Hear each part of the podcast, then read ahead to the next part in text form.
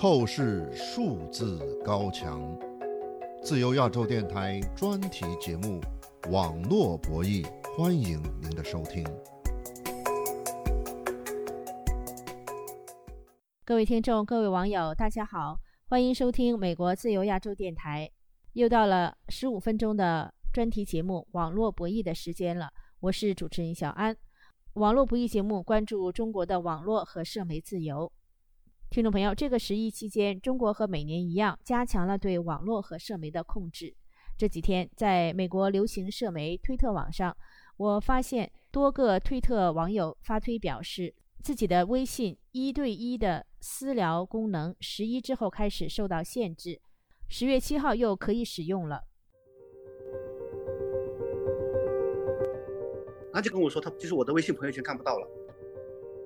我联系到其中一位叫丁一多的网友，请他谈谈感受。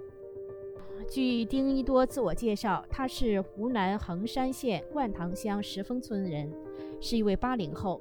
他以前曾在中国从事船务工作。二零二零年九月，随他的工作的团队来到美国时，从轮船上跳海脱离了工作团队，留在了美国。丁一多注意到，十一期间他的微信受到更多的控制。用他的话说，就是这种微信戒严升级了。下面就请听我们对他的专访。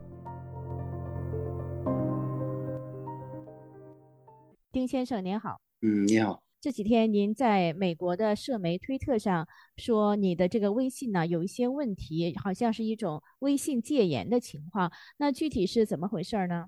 就是升级。因为之前我有两个美国微信号，一个是就是内地人嘛，能看到朋友圈；另外一个美国微信是看不到的。然后我这个微信我就很谨慎嘛。但是十月一号的时候，我发了一点东西吧，然后内地的人他没看到朋友圈，完全屏蔽。但是这个也算正常，就是一个很奇怪的事情，就是我说升级，他怎么升级的？他是我发了个图片了，截图啊，推特的截图给我内地的朋友。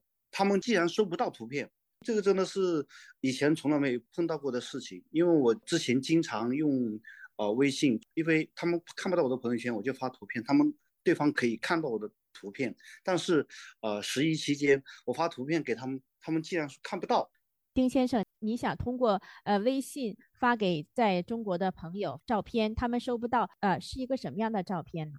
我那时候发的是身份证原件嘛。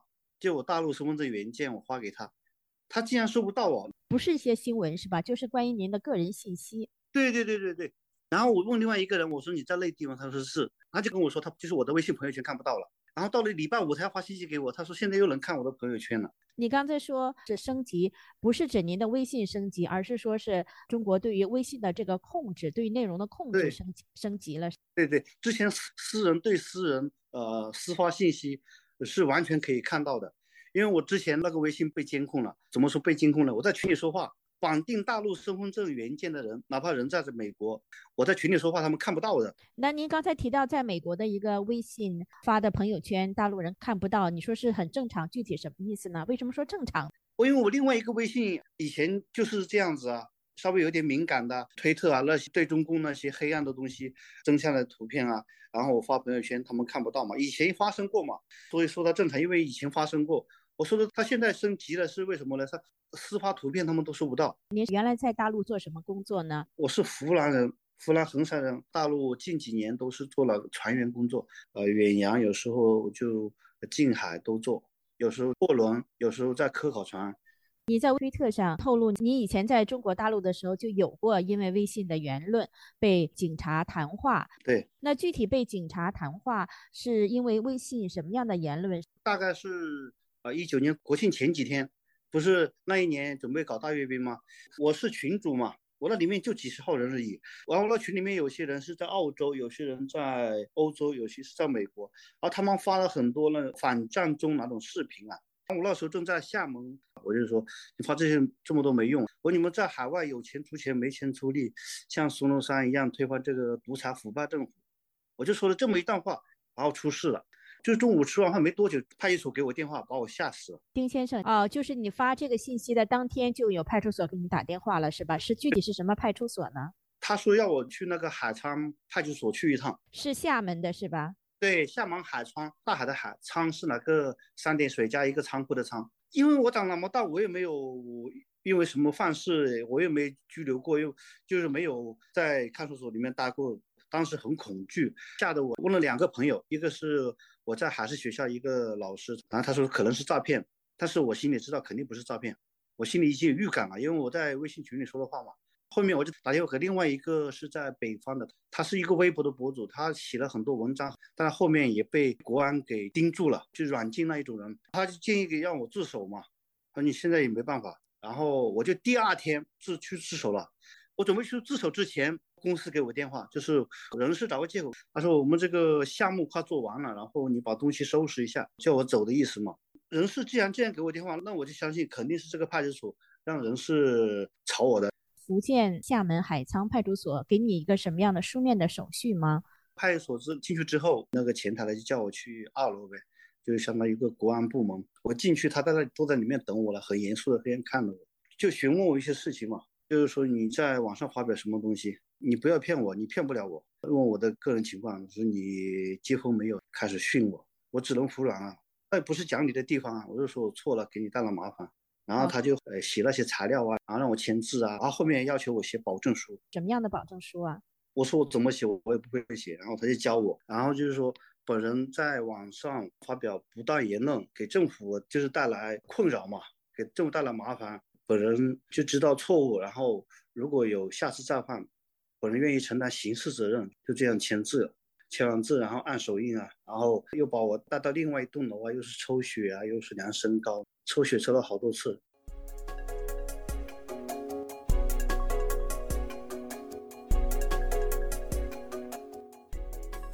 您现在收听到的是自由亚洲电台网络博弈专题节目，小安主持，请继续收听。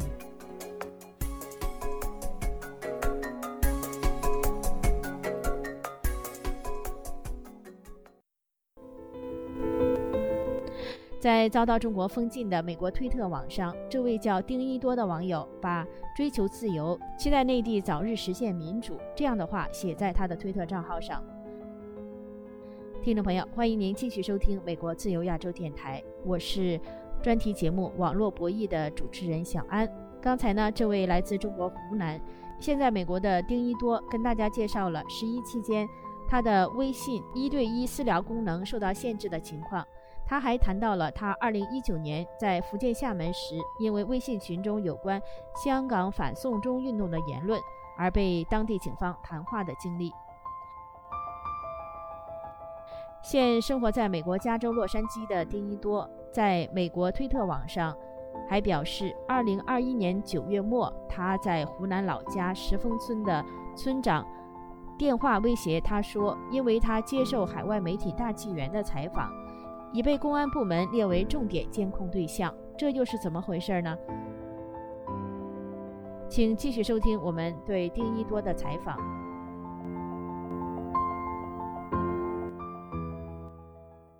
丁先生，福建厦门海沧派出所警察还要求你把这个群删了，是吧？关闭了，是吧？离开的时候，他打电话给领导，他说我这个都帮他做完了，打指纹、量身高、抽血这些完成。个武警啊，看到便衣，他就直接问我。他说你，有没有香港那边有没有给你钱？你收了钱没有？他说你就跟我说，我不会透露出去。然后我这事实上我也没收嘛，说没有啊。然后你这是哪一年？什么时候到美国？怎么样决定不走了呢？二零年啊，我记得是九月十七左右吧。主要是靠码头那一刻太激动了，因为没来过美国。因为我写了保证书之后，我也不敢在网上再说了，我怕我怕被关进去。那你是后来又找到另外一份工作是吧？还是做船员，然后来到美国出差？也不是出差，就是在中波公司，它是中共建国的第一个远洋公司，叫中波公司嘛。然后他那时候少人嘛。中波呀？对呀，就是中国跟波兰合作的。我运气好，被他挑中了嘛。看我资历比较深，让我跟二副一起值班。我在上海上船，然后在。天津装了一些东西，天津直接开往洛杉矶，从那个天津开到洛杉矶，好像耗时半个月左右吧。在中途的时候还被那个水头又欺负。那你是怎么样决定，就是说到了美国以后你不走了呢？你是跳船？对对对，是对对，跳到海里面。你们这个船最后在美国办完事情要走的时候，你跳在海里面。对，是太激动了，几天都没睡，看到美国国旗啊，然后要想到那个陈光诚说的那个话，我记得以前在国内的时候听过别人说过嘛，在网上也听过，就是陈光诚刚来到美国的时候，就是有自由的那种感觉，呼吸都通畅很多嘛。在洛杉矶长滩码头那天就呃离开码头啊那一天，然后我下班我就我就跳了。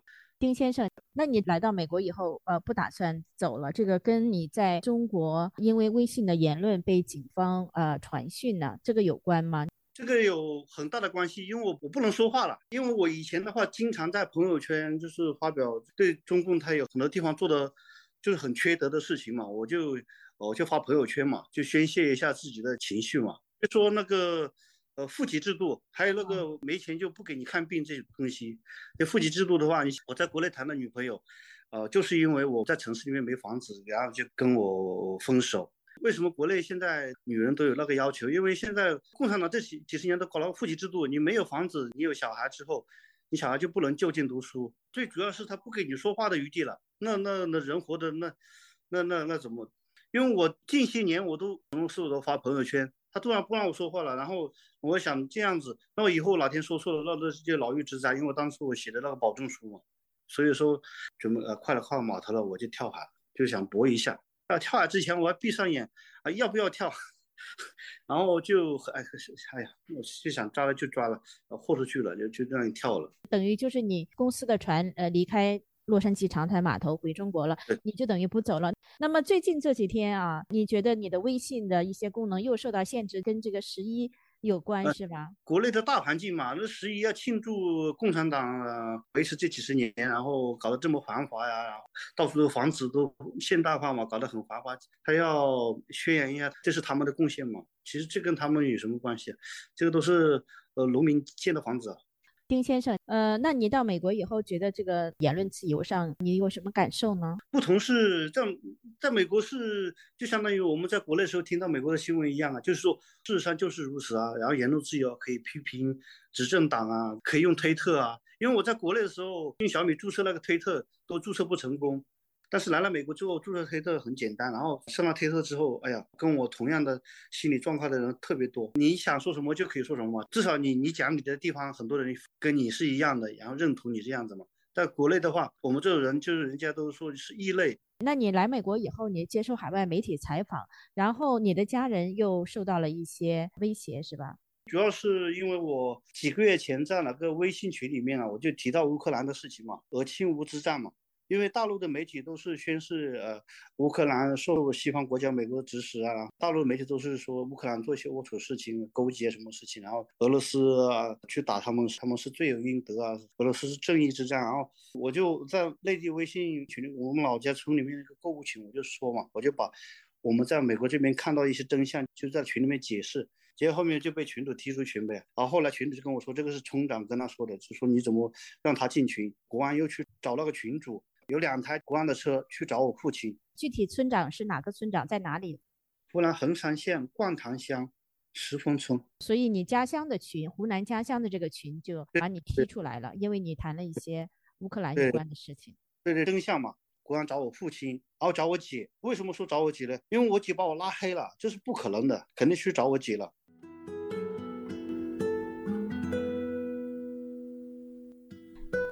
听众朋友，十一期间，中国加强了对社媒的控制。今天的网络不易节目里，现生活在美国洛杉矶的丁一多谈了他的感受。